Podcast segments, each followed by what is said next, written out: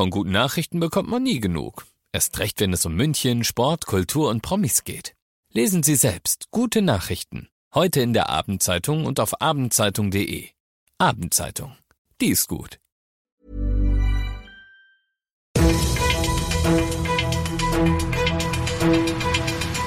95 5 Charivari, das München Briefing, Münchens erster Nachrichtenpodcast. Mit Christoph Kreis und diesen Themen. München macht heute ernst in Sachen Energiesparen und die Lieblingslimo der Münchner darf auch weiterhin Spezi heißen.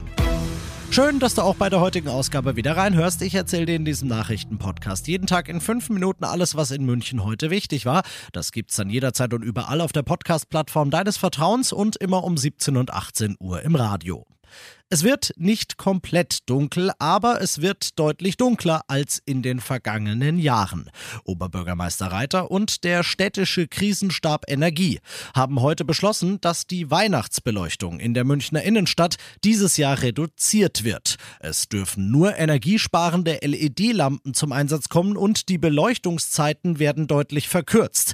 Reiter erklärt den Schritt, indem er sagt, noch wissen wir ja nicht, wie sich die Stromversorgung in diesem Winter entwickeln wird wird, da müssen wir alle unseren Beitrag leisten. Ein München ganz ohne Weihnachtsbeleuchtung, das kann und will er sich dann aber auch wieder nicht vorstellen. Deshalb werden der Christkindlmarkt und der Marienplatz inklusive Baum ab dem 21. November leuchten, nur eben nicht ganz so lang und hell wie sonst. Die Stadtwerke machen direkt mit und kündigen heute an, wenn am 17. Oktober die seit Sommer geschlossenen Saunen in den Münchner Bäder wieder öffnen, dann gilt das nur für vier von zehn von ihnen und auch Eislauffans müssen eine Pille schlucken. Der Start der Saison im Prinze, der normal schon so Mitte November ist, wird auf den 1. Dezember verschoben, einfach weil es dann kälter ist und man weniger Energie aufwenden muss, um die Eisfläche zu kühlen. Wie Reiter gesagt hat, wir müssen alle unseren Beitrag leisten. Alle Infos dazu auf charivari.de. Du bist mittendrin im München-Briefing und wie du es mittlerweile kennst, nach dem ersten großen München-Thema, schauen wir, was war in Deutschland und der Welt heute wichtig. Und wie könnte es anders sein? Das war auch da Energie. Bisschen nachbessern, dann schnell umsetzen und dann wird das was, sagt Kanzler Scholz heute. Er hat die gestrigen Expertenvorschläge zur Gaspreisbremse gelobt und sagt, die seien eine sehr, sehr gute Grundlage. Charivari-Reporter Thomas Thonfeld. Deutschland darf hoffen, gut durch den Winter zu kommen, sagt der Kanzler. Während er ebenso wie FDP-Fraktionschef Dürr die Vorschläge der Expertenkommission gut findet, kommen von den Grünen erste Änderungswünsche. Beispiel, Menschen, die in kleinen Wohnungen leben, müssten stärker entlastet werden als diejenigen mit sehr großen Häusern, sagt Grünen Fraktionschefin Dröge. CSU-Landesgruppenchef Dobrindt kritisiert die Einmalzahlung als zu niedrig und die geplante Gaspreisbremse müsse schneller kommen. Russland hat auch heute wieder so gut wie die ganze Ukraine mit Raketen und Kampfdrohnenbeschuss überzogen. Explosionen und Luftalarm allenthalben und den ganzen Tag. Aber wie lang geht das noch so weiter?